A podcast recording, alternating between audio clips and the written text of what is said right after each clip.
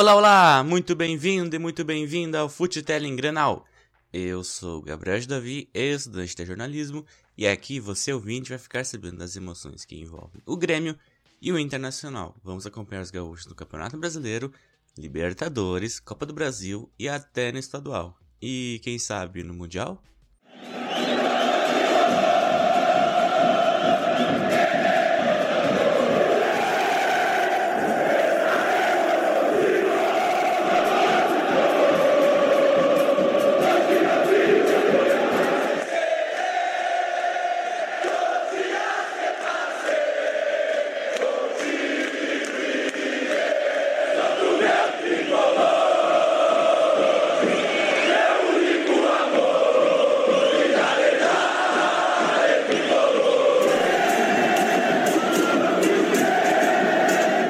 Futelling Grenal.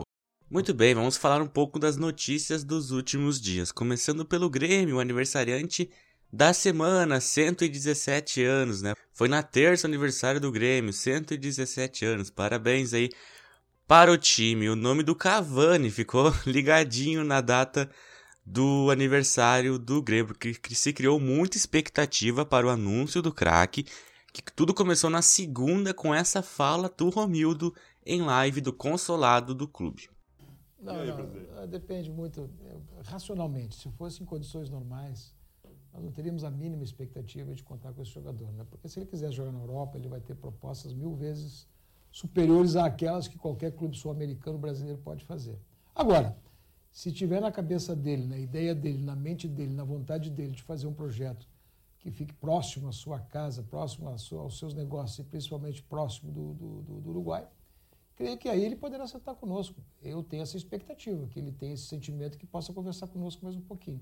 Mas, sinceramente. mais um pouquinho quer dizer que já claro, teve. Claro, já, já teve conversa, evidente que teve. O senhor já usou o seu portunhol lá com ele, então? Rapaz, eu entendi tudo que ele quis dizer.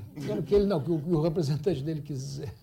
Mas é isso, né? Não, não temos nada, Aquele nada mais... Aquele monte de zero que ele falou assim, assustou, não? Como na vida... Não, ele não fez proposta, ah, mas bom. como na vida, se não conversa, nada sabe. Claro, eu tenho que conversar, pelo menos, para saber das intenções. De repente, né? de vez em quando assim, ah, surge uma química, surge uma coisa diferente, surge uma coisa assim de empatia, um desejo, aquelas coisas todas. E aí, de repente, ele veio porque o representante dele disse, olha, ele está ele tá completamente impactado pela repercussão no Rio Grande do Sul, em Porto Alegre, no Rio Grande do Sul e no país. E também no, no, no continente sul-americano. Ele está impactado com essa repercussão que teve em função da perspectiva dele voltar. Mas vamos dizer, por enquanto é só impacto, mas né, conversa, conversa não tem nenhuma. Depois disso, as redes sociais ficaram empalvorosas. O pessoal estava na expectativa de anúncio em uma live que ocorreu na terça em comemoração ao aniversário do clube. Nessa live, inclusive, iria ter o lançamento do terceiro uniforme. Então o pessoal juntou tudo ali, pensou que ia ter uma grande jogada de marketing e que o Cavani seria a peça principal, digamos assim. Né? A hashtag uh, Cavani em Grêmio ficou em segundo nos assuntos mais comentados do Twitter na madrugada de segunda. E na terça sempre tinha um Cavani, alguma coisa envolvido, envolvendo uh, isso na, nos trend tops do Twitter, né? E muitas informações na terça. Teve, teve jornalistas cravando o Cavani, como o Sebastian Sur, uh, da Argentina lá, que cravou faz umas duas, três semanas, que cravou, começou tudo isso, né? Que cravou que o Cavani era é do, era do Grêmio. E outros falando que seria impossível o anúncio nessa live da terça-feira. Mas que ia ter uma reunião no dia que podia fechar, mas era impossível pela complexidade do negócio ser anunciado na live. E esse segundo grupo estava certo, né? Sem Cavani na comemoração do aniversário, né? Existem algumas informações, né, como eu falei antes, que o presidente estava numa reunião na hora da live. Ele não apareceu ao vivo. Claro, não se tem confirmação sobre o que, que era essa reunião, mas muito se diz que, é, que era sobre o Cavani. Uh, nos últimos dias se noticiou que o Cavani teria se, se oferecido ao Barcelona, porque o Soares está em negociação com a Juventus, e o Fenerbahçe também está na disputa aí pelo Cavani. É, Sendo bem sincero para vocês, eu tava bastante expectativo pro anúncio na terça ali. Olhei a live, fiquei acompanhando e não rolou, né? Resta esperar mais informações. E sobre a live, muitas críticas, né? Teve algumas piadinhas sobre a situação do Cavani, o Renato apareceu meio sem vontade, bastante gente criticando uh, essa comemoração do, do Grêmio, né? Porque se criou. Claro, a expectativa quem criou muito foi o torcedor, né? O Grêmio sempre negou. Teve aquela fala do Romildo que eu trouxe aqui, mas nada muito. Ó, oh, hoje vai ter alguma surpresa grande, sabe? Ninguém nunca falou isso lá no Grêmio. Só que tu botar esse assunto meio entre linhas, fazer piada sobre esse assunto é complicado, né? Inclusive o Twitter oficial do clube falou sobre a terceira camisa no, no Twitter. É celeste. Uh, gente, é sabendo o que, que isso significa falar é celeste. Ok, tá, a camisa é celeste mesmo. Mas tu publicar no Twitter é celeste, sabendo que tem um jogador uruguaio que tá que tá negociando com o Grêmio, eu achei isso bem, bem forte, assim ou anuncia, ou vou ficar bem mais decepcionado com o departamento de marketing do Grêmio do que eu já tô, né? Porque evocar esse sentimento do Celeste agora é bem bem complicado. Vamos ouvir aí o que, que o Guilherme Menezes tem a falar sobre toda essa situação do Cavani. Bom, falar um pouco da expectativa com o Cavani. A gente fica naquele sentimento que é bem parecido com o da final do Mundial, assim. Tipo, ah, se ganhar eu vou ficar muito feliz, mas se perder tudo bem, é difícil de acontecer. Uh, então esse é o sentimento. Eu acho que tem uma gr grande chance aí. Muitas. A gente vê muita confiança em algumas pessoas da imprensa, não só o Sebastião Sur lá. Tipo, tem pessoas da imprensa aí que estão bastante confiantes que ele vem. E o, o torcedor fica nessa expectativa, né? Tipo, eu quero muito que venha, imagina. Ia ser um acréscimo muito grande de qualidade pro time do Grêmio, de experiência, vivência na Europa ali. E. Enfim, fica imaginando, né? Pô, o Cavani, jogador sensacional. Acho que um dos melhores centroavantes do mundo. E só de ter esperança dele vir pro Grêmio é muito bom, né? Só que depende dele definir a vida dele para vir aqui. Ele não ainda não se acertou com nenhum clube da Europa, né? E fica alimentando a nossa esperança. Uh, teve uma entrevista do Romildo Bozan com o consular do Grêmio, que o Romildo admitiu, né, que tem conversas e o jeito que ele tava falando assim, meio que muito tranquilo, muito calmo, meio que dando risada, deu para ver assim que a chance dele vir pro Grêmio é muito maior do que ele falou, sabe? Então, vamos aguardar aí se vem ou não. Muito bem, superado o Cavani, resta, né? Vamos esperar aí próximas notícias, próximas confirmações sobre o craque uruguaio. Falando agora sobre a terceira camisa, ela é em cor azul celeste, como eu tinha falado antes, e com o escudo retrô. A camisa foi apresentada pelo atacante da Silva, do grupo de transição, e Marisa, do time feminino, e já está à venda. R$ 249,90. A Umbro lançou também a do Santos, do Fluminense, do Esporte, do Havaí e da Chapecoense. Olha, camisas muito bonitas do esporte. Olha, tô namorando aquela camisa do esporte muito, muito bonita. Se você tem curiosidade, pode olhar aí, pode procurar as camisas da Umbro que ficaram muito bonitas. A do Grêmio também ficou maravilhosa. Continuando as notícias, o Grêmio oficializou a saída consensual do Thiago Neves. O comunicado foi feito em um breve texto publicado no site do clube na noite da segunda-feira. Agora sobre o time, o que a gente tem de concreto. O Everton, gripado, estaria de fora do jogo contra a Universidade Católica, nem viajou. Além do Everton, o clube também confirmou o desfalque de Maicon por 15 dias, ou seja, o mês está fora do Grenal na próxima semana também. Após sentir dores no jogo contra o Fortaleza no último domingo, o volante teve lesão muscular Degrau 1 na coxa direita confirmada e inicia a recuperação. Victor Ferraz e PP estão liberados pelo departamento médico e iniciam a transição para a parte física, mas seguem fora. O atacante, inclusive, está suspenso, assim como Paulo Miranda, né, pela expulsão do Grenal no primeiro turno. O Kahneman e o GPR evoluem bem de suas lesões musculares e já alternam entre musculação e fisioterapia. Guilherme Guedes fará a transição para os treinos físicos até o final de semana, processo que outro lateral, Leonardo Gomes, já participa. Sobre o adversário, a Universidade Católica voltou aos treinamentos presenciais dia 16 de julho, quando o time do Renato já se preparava para o começo, o recomeço do futebol, né? O Ariel Roland monta o Católica no 4-3-3. Ditura é o goleiro, apesar do reflexo apurado, a dificuldade com a bola nos pés causa um tormento. Fenza Lida, que geralmente atua mais adiantado, será improvisado na lateral direita, com Reboleiro na esquerda. Afonso Parot, lateral esquerdo titular, e seu suplente Juan Corgedo estão machucados. A esperança recaía sobre Luciano Alves, artilheiro do campeonato chileno com 7 gols. O time chileno tem bom retrospecto depois da retomada. São três vitórias consecutivas nos últimos dias aí. No entanto, jogou, tinha jogado apenas quatro vezes, enquanto o Grêmio já tinha 16 partidas disputadas desde a retomada do futebol no Brasil. Os Jogos da Universidade Católica foram dia 29 de agosto, perdeu para a União Espanhola por 1 a 0, depois venceu do Coquimbo, do Huachipato, que também enfrentou o Grêmio na Libertadores, né? E o último jogo tinha sido dia 13 de setembro contra o Audax italiano. Muito bem, já, já a gente descobre como foi a Universidade Católica, que tá meio sem ritmo ainda, né? É o quinto jogo. E o Grêmio. Vamos para as informações do Inter.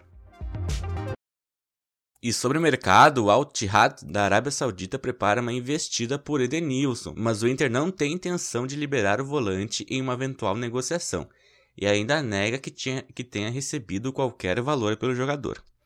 O clube vê o Edenilson de 31 anos como peça-chave para a equipe do Cudê e sabe que teria que buscar uma reposição no mercado em caso de saída, em uma movimentação que demandaria em novo investimento na contratação.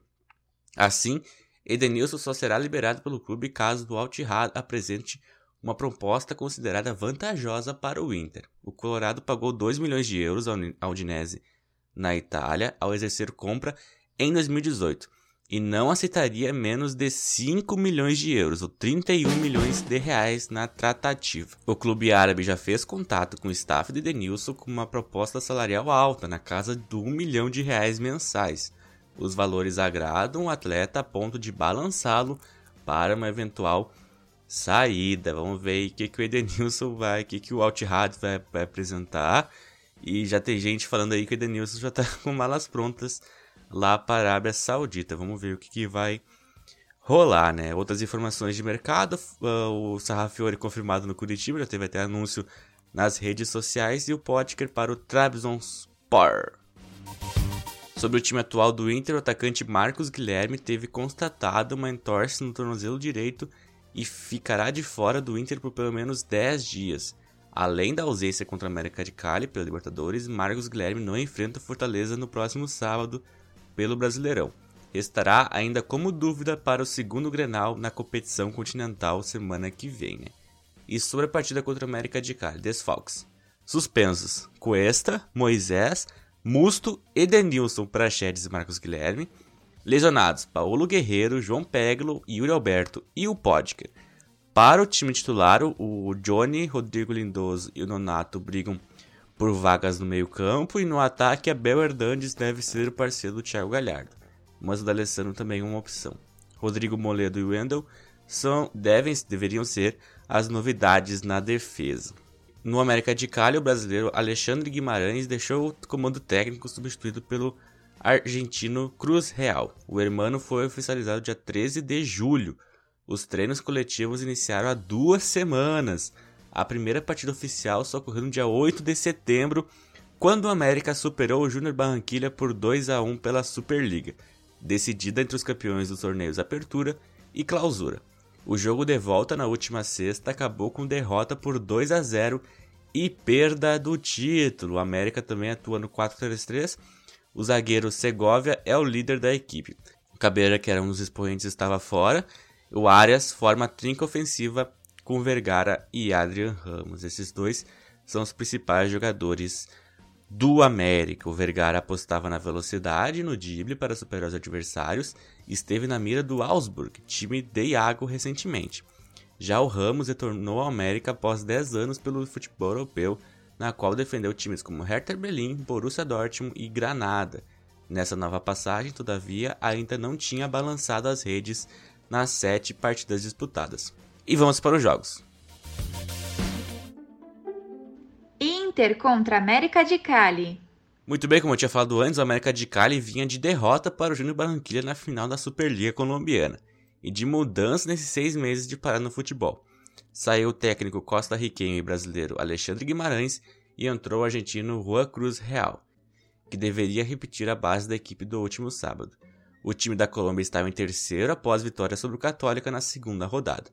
Já o Colorado vinha de derrota feia para o Goiás no Brasileirão, mas continuava líder do torneio nacional e também era o primeiro do grupo na Liberta. Olha só uma curiosidade, é que em 93, 1993, os times se enfrentaram pela fase de grupos da Liberta. O jogo em Porto Alegre foi 1 a 1 e em Cali 4 a 2 para o América. No fim, a classificação ficou com Flamengo, América de Cali e Atlético Nacional com 7 pontos. Então, o Colorado busca a primeira vitória contra o adversário e revanche após 27 anos. Vamos para as escalações. Escalação do Inter: Lomba, Saravia, Zé Gabriel, Moledo e Wendel, Lindoso, Nonato, Bosquilha e Patrick, Thiago Galhardo e Abel Hernandes. Olhos onde surge o amanhã, radioso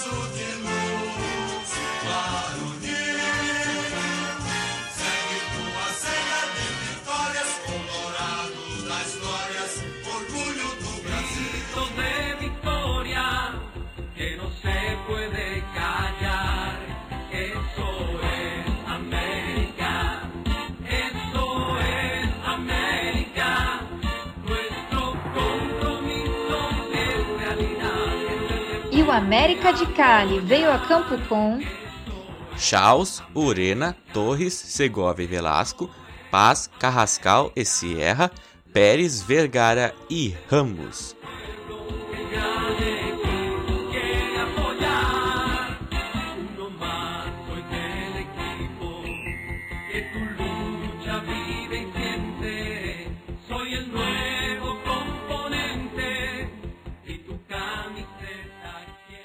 Bom, dentro das possibilidades, o Kudê para mim fez uma ótima escalação, né? Eu gosto do Júnior na volância, mas a experiência do Lindoso podia ser mais interessante, né? E no ataque, ainda bem que o D'Alessandro não começou de segundo atacante, começou no banco, né? Boa, dentro das possibilidades, eu talvez até apoiava, uh, até gostaria de ver o, o D'Alessandro na, na trinca de uh, atrás dos atacantes, mas tudo bem. Vamos ouvir a opinião da torcedora Jayari no grupo de torcedores do Inter. O Inter começou bem na Libertadores, antes da pausa que teve. É líder do grupo e, como joga no Beira Rio, espero que faça sua obrigação e ganhe. Também é uma boa escalação, visto os jogadores que temos disponíveis, porque a gente tá cheio de desfalque, né?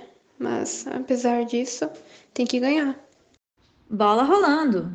E começo excelente do time colorado. Logo no primeiro minuto, na primeira troca de passes, lançamento de Lindoso para o Wendel na lateral, ele driblou o defensor e cruzou na medida para Abel completar para o fundo das redes. 1 a 0. Primeiro gol do atacante uruguaio no Colorado. Depois de começar perdendo, o time colombiano teve mais a posse e tentava chegar para empatar logo a partida, mas sem muito sucesso nas primeiras investidas. Depois dessas movimentações rápidas, o Inter equilibrou a posse e fechou os 10 primeiros minutos melhor e com a vantagem no placar. A tendência era o Colorado controlar a vantagem e talvez explorar um contra-ataque, porque os colombianos estavam saindo bastante até. O jogo no meio e o Inter preciso. Aos 11, Lindoso teve ótima chance encabeçada, recebeu o cruzamento de escanteio de frente para o gol, mas ficou só no perigo. O jogo estava muito no meio ali, até que aos 17 o Wendel lançou o Galhardo, que passou para Abel, que escorou para Bosquilha chutar. O goleiro Schalks defendeu, mas deu rebote, e nele Bosquilha só empurrou para o gol vazio. 2 a 0 antes dos 20 minutos. Olha, começo fantástico do Inter. O Wendel, grande destaque desse começo. Cruzamento lindo no primeiro gol e lançamento lindo no segundo, mais lindo ainda. Inclusive, os dois gols foram precisos e após ótimas jogadas trabalhadas. Começo fantástico. Mas o Inter vacilou, recuou e levou. O América, como foi após o primeiro gol, tentava sair, mas faltava qualidade e talvez o ritmo de jogo, né? As finalizações eram apenas em bolas paradas e não levaram perigo. Até que, aos 27, conseguiram a primeira boa escapada. Vergara infiltrou nas costas de Zé Gabriel e ali com Ender, não, ele cruzou na entre o Ender e o Zé Gabriel e bateu cruzado muito forte e muito bem para os fundos da rede. Inter tinha que controlar a posse, né? Tava 2 a 0 no placar, controla a posse, como fez em jogos do Brasileirão em que estava com a vantagem. Inclusive eu elogiei bastante né, o Cudê no Brasileirão, teve jogos ali que que o Inter começava ganhando e depois controlava bem. Ok, era 20 minutos do segundo tempo, do primeiro tempo, quer dizer. Mas estava 2 a 0 e o Inter não ficava muito com a bola, sabe? O América pegava e saía correndo e tentava passe, tentava ali, tentava aqui, até que a insistência deu certo. O Vergara infiltrou ali entre o Zé Gabriel e o Wendel e conseguiu fazer o desconto. Mas que controlar que nada, a resposta colorada foi até melhor. Aos 31, lançamento de Abel para Galhardo, que sem deixar a bola cair, emendou para o gol. Grande defesa de Schalks. No escanteio, depois dessa finalização, o Schalke saiu muito mal, ficou no meio do caminho, o Lindoso tentou no travessão e no rebote, Abel Hernandes conseguiu empurrar para o gol. 3 a 1. O América até saiu igual nos outros momentos pós-gol, mas o Colorado estava conseguindo marcar bem e cortar. Quando com a bola finalmente administrava, acalmando o jogo, não precisava acelerar. Aos 46, o Ramos conseguiu cruzar com perigo, a bola passou por Lomba, mas Saravia conseguiu cortar na pequena área e fim de primeiro tempo. 3 a 1. Bora para o resumo do primeiro tempo. Muito bem, primeiro tempo muito bom aí, quatro gols, né? Começo fantástico do Inter, 2 a 0 nos primeiros 20 minutos. Porém, após os gols, deixava o América com algum espaço, até que aos 27 os colombianos descontaram. A resposta do Colorado veio rápida e ampliou. Depois do terceiro, aí sim o Inter conseguiu dominar, administrar e não deixou espaços para o América. Para o segundo tempo, se continuasse como terminou o primeiro, estava de bom tamanho. Talvez colocasse um D'Alessandro ali para segurar a bola, para rodar ela e não levar susto, né? O jogo estava na mão do Inter ali no intervalo. E vamos para os últimos 45 minutos. O Inter demorou a voltar para o jogo e pagou com o desconto ali. O América de Cali começou o segundo tempo em cima, cavando faltas em uma delas. Aos três, cobrança na área, Torres cabeçou no travessão e na volta o Galhardo não acompanhou e Ramos escorou para o gol. 3 a 2. Após o desconto, o Colorado acordou e começou a ter mais a bola, mas ainda era pouco, porque o time colombiano era perigoso e não podia ter espaço e a bola. Aos 10, a posse estava 56 a 44 para o América se contar só o segundo tempo. Talvez a entrada do Dali ali podia ser uma boa para o Inter, né, por volta dos 10 minutos, pela posse, né. Mas o Cali estava melhor. Aos 14, Pérez teve espaço e chutou bem. Lomba jogou para escanteio. O Inter, mesmo tendo a vantagem, com um time melhor, né, não conseguia impor seu jogo no segundo tempo. O cara estava rodando muito a bola e muito na área colorada. 5 a 2 no segundo tempo em finalizações aos 17 minutos. Nessa marca saiu Nonato e Abel para entrar Johnny e Leandro Fernandes, né? O Johnny para marcar um pouco mais, tem uma saída melhor que o Nonato, né? Já a troca dos atacantes, que daqui foi pela questão física mesmo, né? O Abel tá muito tempo sem jogar, então acho que ele não aguenta ainda um jogo inteiro bota o Leandro Fernandes, né? Daí já uh, dá ritmo para os dois. E aos 25, o Leandro Fernandes cobrou falta direto muito bem.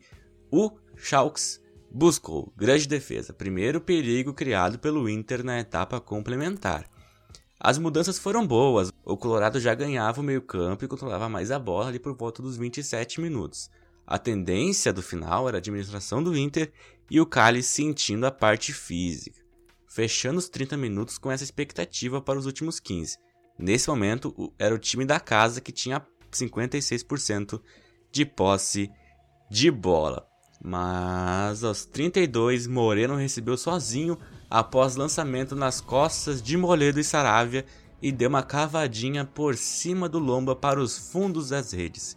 Empate colombiano no momento em que o Colorado estava assumindo a liderança das ações mas não dá para falar que o gol foi injusto. E finalmente, D'Alessandro entrou no lugar do Lindoso aos 35, né? Depois desse empate aí, né? Foi muito atrasado o Kudê na substituição. Aos 39, Fernandes teve ótima chance, chutou para a defesa de Daux. No rebote, o Wender não conseguiu completar para as redes. Aos 41, Carrascal chutou para boa defesa de Lomba, o Inter vacilando aí. E o Bosquilha salvou. O meia dominou no meio, arriscou o chute. O chute não saiu muito bem, mas desviou no meio do caminho, tirou o goleiro da jogada e acabou nos fundos das redes. 4 a 3 para o Inter aos 44 minutos. Que sufoco! Aos 46, Fernandes tinha boa chance, mas chutou por cima. E aos 48 saiu o herói Busquilha para entrar o zagueiro Lucas Ribeiro, a estreia dele. E fim de jogo, vitória do Inter, 4 a 3.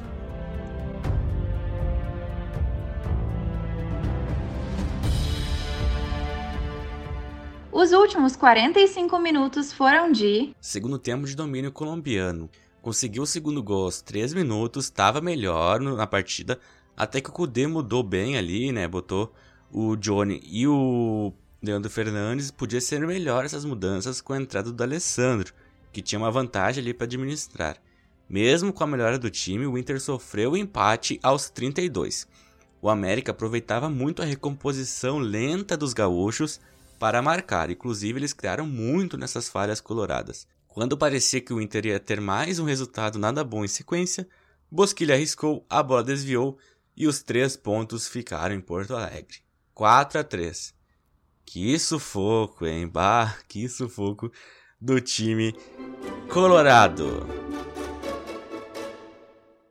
Universidade Católica contra Grêmio. Com quatro partidas depois da retomada do futebol, a Católica vinha em um bom momento após três vitórias consecutivas.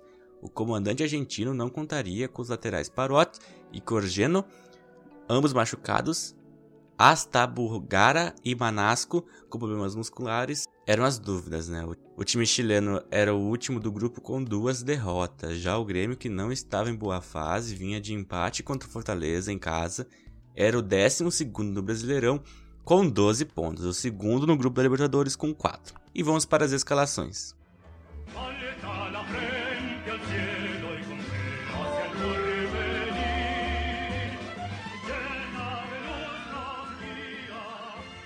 E Universidade Católica veio a campo com de Turo, Fenzalida, Hanaro, Huerta e Reboleiro, Saavedra, Aled, Pinares e Lescano, Push e Zambedri.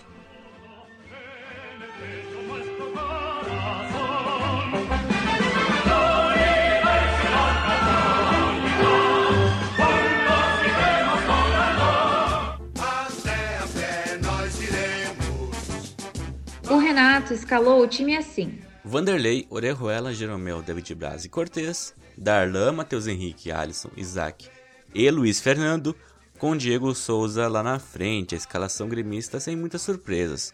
Luiz Fernando titular pela primeira vez, porque o PP ainda se recupera de lesão e estaria suspenso. E o Everton gripado. Mas creio que não ia ser muito desconto, o Luiz Fernando estava entrando bem nas partidas e a tendência era fazer um jogo pelo menos suficiente para manter o nível na ponta. Vamos ouvir o que o Guilherme Dutra falou sobre essa escalação e a expectativa para a partida. Então, as expectativas não estão muito altas, principalmente pela, pelo desempenho do time e os desfalques. A questão da escalação, gosto do time com Darley Matheus Henrique, prefiro assim do que o Lucas Silva mas o Maicon faz falta. Uh, Everton tá machucado, eu gostaria de. Machucado não, com gripe. Mas eu gostaria de ver o Ferreirinha, já que o Pepeta tá suspenso e não pode jogar. Uh, acho que tem mais potencial, apesar do Luiz Fernando ter entrado bem, assim. Talvez já um fato novo. Mas acho que o Felipe Ferreirinha faz isso ainda mais porque tem mais bola. Meio campo que saca interessante. Uh, Queria ver o Diego Barbosa, porque o Cortez, sinceramente, não tem muito, muitas expectativas, mas assim, jogo, jogo duro, o empate não é mais resultado e vamos ver o que, que, que acontece. Mais importante é ser com um resultado razoável, sei lá. Bola rolando! E o começo foi truncado, o Católico até chegou bem no primeiro minuto, cruzamento na área, mas Jeromel cortou. A bola bateu em Cortez e foi para escanteio. Na cobrança, a bola sobrou para Push chutar para a defesa de Vanderlei. O começo do jogo com o tricolor trocando passes sem avançar muito. Já o Católica tentava acelerar a partida e agredir. fechou os 10 minutos com 62% de posse de bola. Jogo de meio campo e somente uma finalização no início do jogo para os chilenos.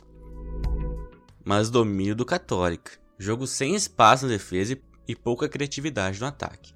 Aos 16, o zagueiro Huerta avançou sem marcação e arriscou um chute de longe. A bola foi venenosa, mas Vanderlei pegou. O Católica avançava lentamente rodando a bola. Aos, aos 17, 68% de posse para eles. Mas, apesar dessa larga vantagem, os chilenos não levavam perigo. O Grêmio, muito menos, né? Sem a bola e quando tinha, errava muitos passes. Não conseguia aproveitar e criar nada. Para se ter uma ideia, o tricolor acertou 82% dos passes tentados contra 90% do Católica, sendo que os chilenos tinham um volume muito maior aos 23 minutos. E aos 29, Fuenza Lida infiltrou na lateral para o meio, avançou e chutou na trave. Teve desvio de Vanderlei para escanteio. Na cobrança, o cruzamento passou por todos e quase acabou no fundo das redes. Lance parecido com o gol do Fortaleza na última partida. O Grêmio tem que cuidar desses cruzamentos. Olha, o que nós tínhamos aos 32 minutos era o Grêmio correndo atrás da bola. O Católica dominava as ações, mas não conseguia agredir e criar. Mas estava saindo, né? Teve essa boa chance com o lida, o Grêmio muito passivo, apenas se contentando em cortar ataques, muito pouco, né? E o jogo se complicou ainda mais. Aos 39, erro de saída de Jeromel, Push dividiu e a bola sobrou para Zambedri. Ele saiu cara a cara com o Vanderlei, mas chutou em cima do goleiro gremista. Grande chance desperdiçada. No lance, o Jeromel prendeu o pé no gramado e sentiu lesão. Foi substituído para a entrada do jovem Rodrigues. Preocupação aí pro lado brasileiro do jogo. E o domínio dos chilenos deu resultado aos 43 minutos. Cruzamento de reboleiro, Zampetri dominou, ajeitou, com muito espaço, fuzilou para o fundo das redes. Logo depois, aos 45, lançamento de Audi para Pinares, ele infiltrou atrás de Rodrigues, aplicou um chapéu em Vanderlei e escorou para o gol vazio. 2 a 0, dois gols em 2 minutos. Aos 49, David, David Braz falhou e Zampetri ficou cara a cara com Vanderlei de novo. E de novo defesa gremista. Para alívio gaúcho, o primeiro tempo terminou. 2 a 0. O primeiro tempo, em resumo, foi marcado por Primeiro tempo sofrível do Grêmio, mas vejo muito mérito do Católica. Domínio da posse, 62% e criando com tranquilidade. Aos 39 saiu Jeromel e entrou Rodrigues, e a maionese desandou. Zampetri e Pinares tiveram muito espaço para fazer os seus gols. Inclusive o Zampetri teve duas oportunidades cara a cara desperdiçadas. Etapa complementar. O começo do segundo tempo foi na mesma do final do primeiro, Católica com a bola pressionando. Aos 7 entrou Ferreira e Robinho para sair Luiz Fernando e Isaac. O Robinho jogar centralizado, né? E o Ferreira na ponta. Vamos ver se deu uma animada para criar no ataque. Aos 9, quem chegou bem foi o Católica. Audi recebeu sozinho defesa lida na entrada da área, mas finalizou com perigo para fora. Aos 15, de novo em cobrança de escanteio, a bola passou por todos e levou muito perigo para a meta gremista.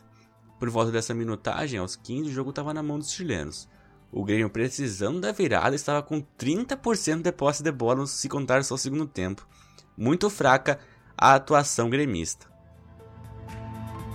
E aos 21, erro na saída de bola do Grêmio, Aud chutou de longe e Vanderlei defendeu, mas deu rebote. Zampetri tentou, mas não conseguiu pegar para levar perigo. O tricolor não estava se encontrando, errava muitos passes 91% de aproveitamento de passes para o Católica contra 82% para o Grêmio. Não levava perigo.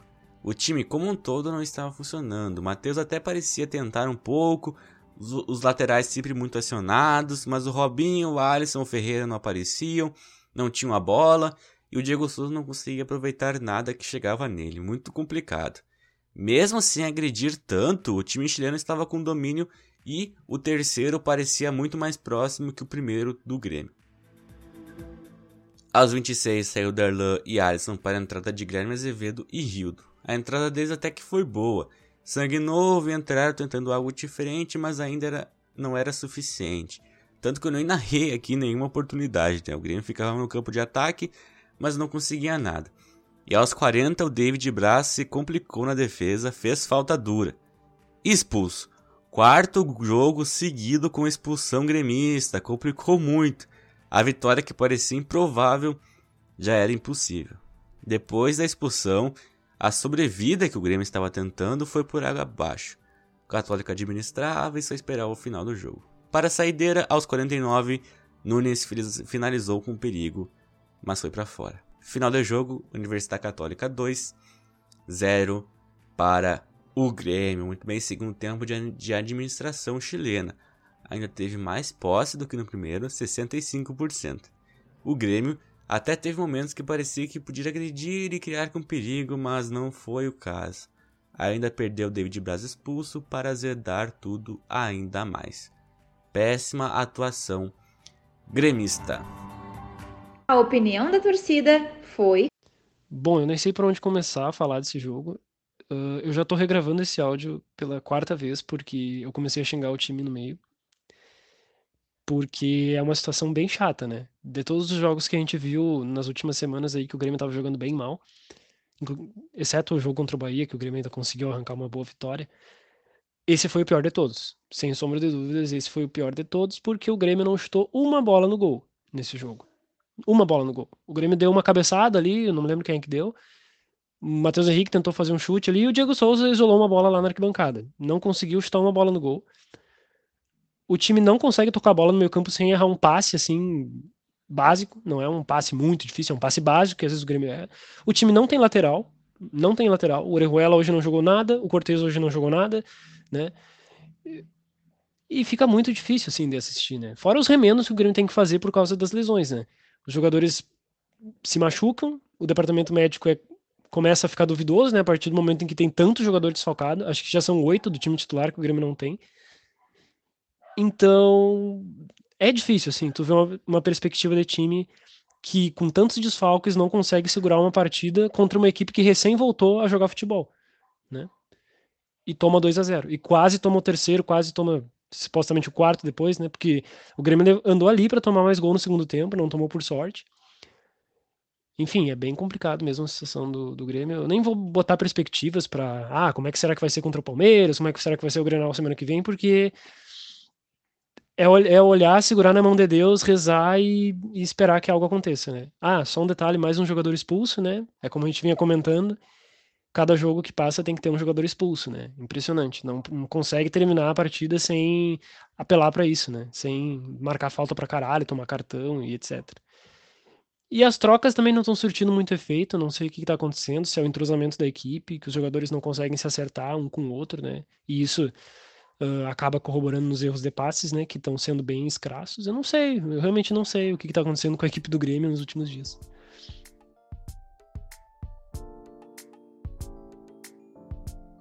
Bom, você ouviu aí o Matheus Pedro falando sobre esse jogo do Grêmio aí, lá no grupo de torcedores do Grêmio no WhatsApp. Muito bem, antes de eu fazer aqui a minha conclusão, fazer uma nota de falecimento do Eduardo Silva, preparador físico, campeão da América e do mundo pelo Inter. A morte foi confirmada uh, na quarta-feira, ontem aí de noite, no perfil oficial do Inter no Twitter até. Então, os meus sentimentos à família, os amigos, os familiares, tudo do Eduardo Silva, que foi muito importante para a história do Inter. Então, agora fazendo aqui uma conclusão, né? A classificação do grupo ficou a seguinte depois dessa rodada. O Inter com 7 pontos, o Grêmio com 4, o América de Cali com 3 e o Católica com 3. Então embolou tudo ali. Uh, da, o Inter disparou um pouquinho na liderança, né? 3 pontos de vantagem e embolou tudo ali embaixo. Na próxima rodada nós temos o Grenal no Beira Rio. Na semana que vem, ainda quarta-feira, 9h30, Inter e Grêmio. E na quarta-feira também, às 9h30, mesmo horário, América de Cali e Universidade Católica, jogo na Colômbia. Então, o Inter pode complicar muito a vida do, do, do Grêmio. Se vencer, vai para 10 pontos e o Grêmio fica com 4. Aí, aí se algum. Se tiver um vencedor lá do jogo do, dos outros times que não, não seja dupla Grenal, né? Na América de Cali Universidade Católica, se tiver vencedor, já abre, já abre dois pontos pro Grêmio. Enfim, a notícia boa, a notícia mais otimista, uma, vendo friamente a tabela, é que agora o Inter tem dois jogos fora e o Grenal. Já o Grêmio tem dois jogos em casa e o Grenal, ou seja, o Grêmio não viaja mais na Libertadores. Já era sabido que o Inter, fechando o primeiro turno, e agora fechou o primeiro turno, né? Fechando o primeiro turno, talvez ia ter uma campanha melhor que a do Grêmio por conta disso, porque jogou dois jogos. O Inter não viajou na primeira, na primeira parte uh, no primeiro turno, né? Agora quem não viaja é o Grêmio. Então uh, a gente pode ver nesse. Vendo friamente a tabela, tem isso, né? Mas as atuações do Grêmio não estão correspondendo a qualquer expectativa que a gente crie. Ontem foi. foi olha. Eu vou botar o título desse episódio mais sorte do que juízo. Por quê? Porque o Bosquilha, o Inter fez o gol mais na sorte ali do que no juízo. E o 2 a 0 ficou barato. Sendo bem sincero para vocês, o 2 a 0 ficou barato. Como eu falei, o Zambedri chegou duas vezes cara a cara com o Vanderlei e, e errou.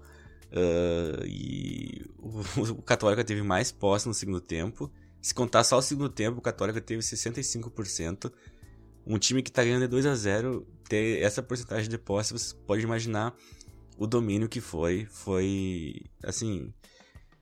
Uh, parecia com o Católica, que tinha três títulos da, da Libertadores e não o Grêmio. Mas enfim, o time muito bom do Católica e o Inter. E fica pro Inter a lição aí, porque o Inter e o Católica se enfrentam na última rodada e é bom que o Inter esteja com a vida garantida até lá, que, que consiga bons resultados contra o Grêmio e contra o América de Cali, porque se depender da última rodada contra, contra essa Universidade Católica, vai ser complicado, né? Vamos ver o que, que pode acontecer. Inclusive, a próxima rodada é semana que vem e a quinta rodada já é na outra semana. Aí a última rodada já demora um mês para acontecer. Então é bom que o Inter, então é bom que o Inter se resolva na Libertadores agora em setembro, né? Já pro pro Grêmio com essa derrota vai ser um pouco difícil ele se definir, né? Talvez vencendo os dois jogos, daí fica com 10 pontos, o Inter fica com 7, e talvez o América de Cali e o Católica alguém tenha os 9 pontos também, porque podem vencer os dois jogos, né? Daí embola todo o grupo. Uh, muito bem. Uh, falando sobre os jogos, o Inter teve o, o primeiro tempo do Inter terminou 3 a 1 Era só controlar no segundo tempo, como eu falei. A entrada do Alessandro parecia para mim óbvia, assim. Bota o Alessandro, ele segura a bola, faz aquele toque dele. Mas não, o Kudê botou o Johnny, botou o Leandro Fernandes, que eu aprovo as, as duas substituições, com certeza. O Leandro Fernandes e o Abel ali por conta da questão física. Mas não botar o D'Alessandro, botar, botar o D'Alessandro só quando tem que virar o jogo, aí é complicado. Conseguiu, conseguiu. Mas como eu falei, mais na sorte do que no juízo. Mas a sorte também, né? A sorte premia a mente bem preparada. Então, o Inter aí conseguiu o golzinho no final, que faz parte, né? Faz parte. Mas ganhando de 3 a 1 não precisava levar o empate, não precisava levar o desconto. O Inter jogou muito mal no segundo tempo. Já o Grêmio, como eu falei antes, teve foi totalmente dominado. Muito bem, os times voltam no final de semana pelo Campeonato Brasileiro. O Inter enfrenta o Fortaleza no sábado às 7 horas. Já o Grêmio, domingo, às 4 horas, contra o Palmeiras na Arena, né? Complicada aí a vida do Grêmio, que depois já tem o um Grenal na Libertadores, dia 23, semana que vem. Então, muitas emoções aí, como eu falei no último episódio, o carrinho da montanha russa que tava subindo agora tá descendo, fazendo aquelas curvas, a gente tá se segurando. Começou ontem, agora só vai, principalmente pra torcida do Grêmio aí, que tem uma, uma sequência muito complicada. Então, eu volto aí uh, no próximo no próximo domingo para contar sobre depois do jogo, jogo acho que para 7, ali eu consigo entregar já o o Futitele do final de semana para contar como é que foi o Fortaleza, Inter, Grêmio e Palmeiras e já fazer um aquecimento pro Grenal da Libertadores que tem tudo para ser muito, muito, muito quente. Tomara que não quente do, uh, no sentido de, de briga, né, como foi aquela fiasqueira na arena, mas quente de, de disputa porque a tabela tá bem complicada aí pro lado tricolor do estado. Com isso eu fecho aqui o Foot Telegram de, de número 9. Desejo a todos um ótimo, um ótimo final de semana aí. Uh, que os times consigam desempenhar um papel melhor, porque o Inter mesmo ganhando não foi tão bem assim. Uh, e eu encontro vocês na no domingo. Muita saúde para tua família, para você. E a gente se vê no domingo. Até lá. Tchau, tchau. Você acabou de ouvir Telling Histórias do Futebol.